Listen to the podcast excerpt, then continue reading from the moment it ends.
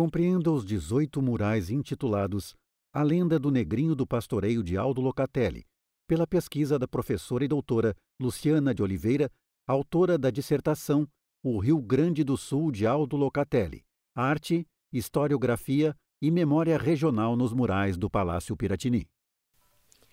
O segundo contrato assinado pelo artista, no ano de 1952, previa a elaboração de 18 murais alusivos à mais representativa lenda do Rio Grande do Sul.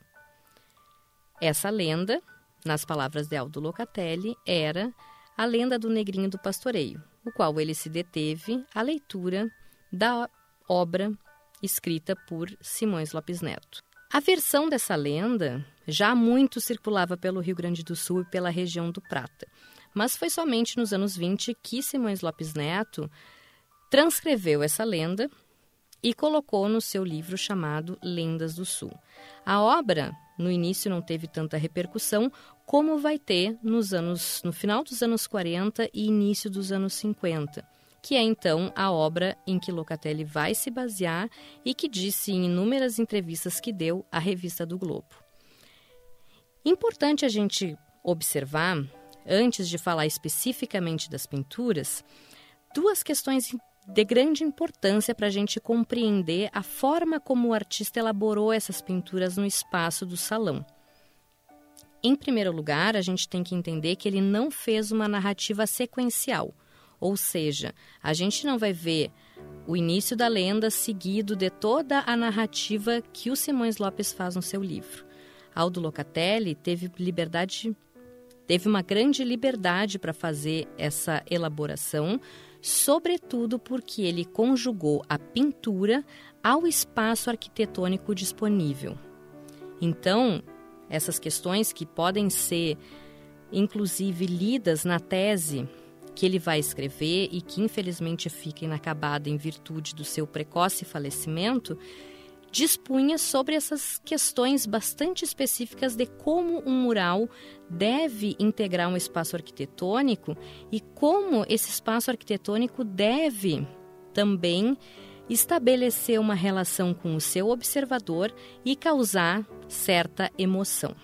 Então, o que a gente vê no salão hoje chamado Negrinho do Pastoreio é toda essa relação que o artista faz entre pintura e arquitetura.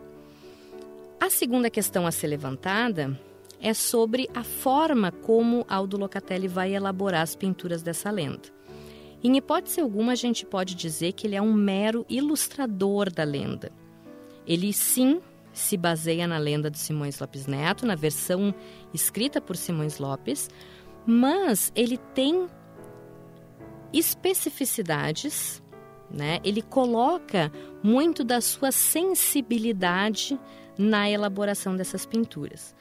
O que a gente pode perceber, por exemplo, na pintura que dá início à lenda e que está localizada sobre a porta central de acesso ao salão.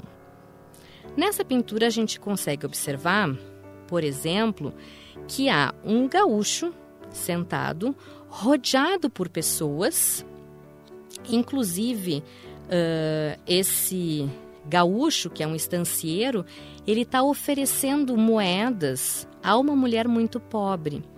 Atrás dele, um homem negro abraça esse homem observa essa mulher, observa a cena dessa doação, né, dessa, desse, desse ato benéfico que esse homem está fazendo para essa mulher e para outros que se seguem numa fila que se perde nas, nas, nas cores que vão ficando menos intensas na pintura.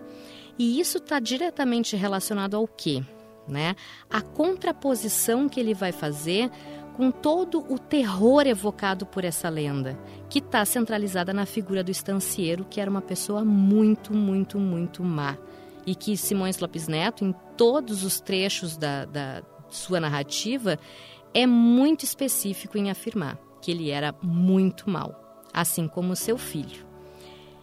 Então, o que, que Locatelli faz no início dessa lenda? Para não começar apresentando esse estancieiro que era mau, que era egoísta, ele traz o seu a sua antítese, que é o estancieiro bom, é o estancieiro que ajuda, é o estancieiro que, que traz harmonia a esse espaço. Tanto é que nós temos do lado esquerdo um gaúcho que toca gaita, ao fundo, casais que dançam. Então, é um ambiente alegre. E como vocês podem perceber, um ambiente colorido. Ele foi todo trabalhado em cores, né, por uma razão bastante específica. Todas as cenas que a gente vai observar aqui dessa lenda, que trazem referências a atitudes benéficas, a atitudes boas e a pessoas que eram boas, como vai ser o caso do negrinho do pastoreio, elas são elaboradas em cores, muito diferente do que vai ser, melhor, do que vai acontecer com o estancieiro e seu filho. Todos eles vão ser elaborados naquela técnica chamada claro e escuro. Eles nunca vão ser elaborados em cores.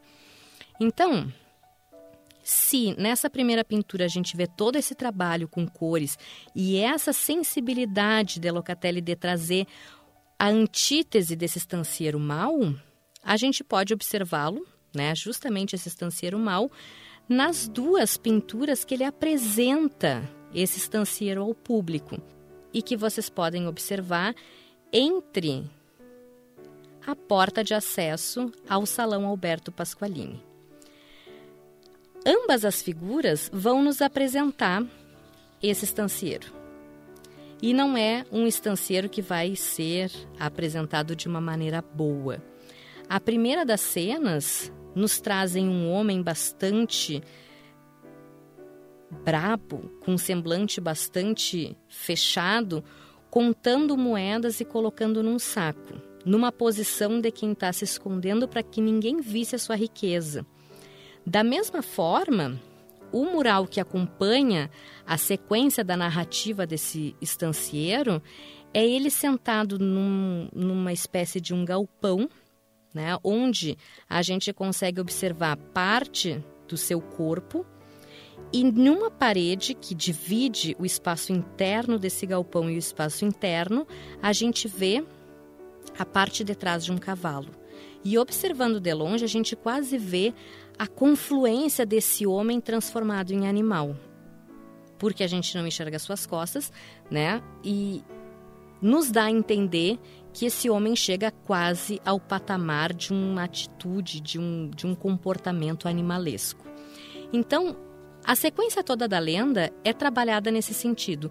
Todas as cenas onde o negrinho do pastoreio é punido, onde ele sofre as agressões desse estancieiro, todas são elaboradas nessa técnica do claro escuro. Ao contrário, quando o negrinho está tendo protagonismo, quando ele está na corrida, inclusive quando o cavalo que ele monta, ele também é elaborado em cores para dar justamente a ideia dessa grandeza, dessa, dessa peculiaridade da ação desse menino. E para finalizar, a única pintura, o único mural que nós temos nesse salão onde o estancieiro aparece colorido é uma das penúltimas que a gente tem referência, que é quando então o estancieiro depois de dar, segundo Simões Lopes Neto, uma surra de relho no negrinho por ter perdido pela segunda vez o pastoreio, acaba matando o menino e para não ter que gastar com enterro, com, com, com né, com, com, todo o procedimento pós-morte do menino, ele coloca ele em cima de um formigueiro. E aí conta Simões Lopes que ele teve sonhos durante muitas noites e que ele retorna então àquele formigueiro e é surpreendido por uma cena, a do negrinho vivo ao lado da Nossa Senhora. Essa cena, onde ele se ajoelha frente ao negrinho, é colorida e que dá a dimensão dessa redenção do menino junto com Nossa Senhora, que era a madrinha dos que não a têm, como dizia Simões Lopes durante a lenda, e que vai então ascender aos céus, e que é a última pintura localizada no centro do teto, onde então o negrinho sobe aos céus nos cavalos, e logo abaixo uma das cenas mais interessantes e que foi incorporada também aos nossos às nossas crenças populares, que é a de acender uma vela ao negrinho do pastoreio toda vez que a gente perde alguma coisa. Então, ao mesmo tempo em que ele sobe aos céus, e aqui uma pintura já de um cunho muito mais intenso do que a gente viu em outras obras, em, nesses outros murais que o Locatelli elabora aqui no Salão Negrinho do Pastoreio, a gente vê toda essa tropilha subindo aos céus e ao pé, aos pés da árvore, uma vela acesa e que está quase levando essa chama aos céus também. Que seria a vela que as pessoas deveriam então acender para que o negrinho levasse ao altar da Nossa Senhora como agradecimento por ter achado as prendas perdidas.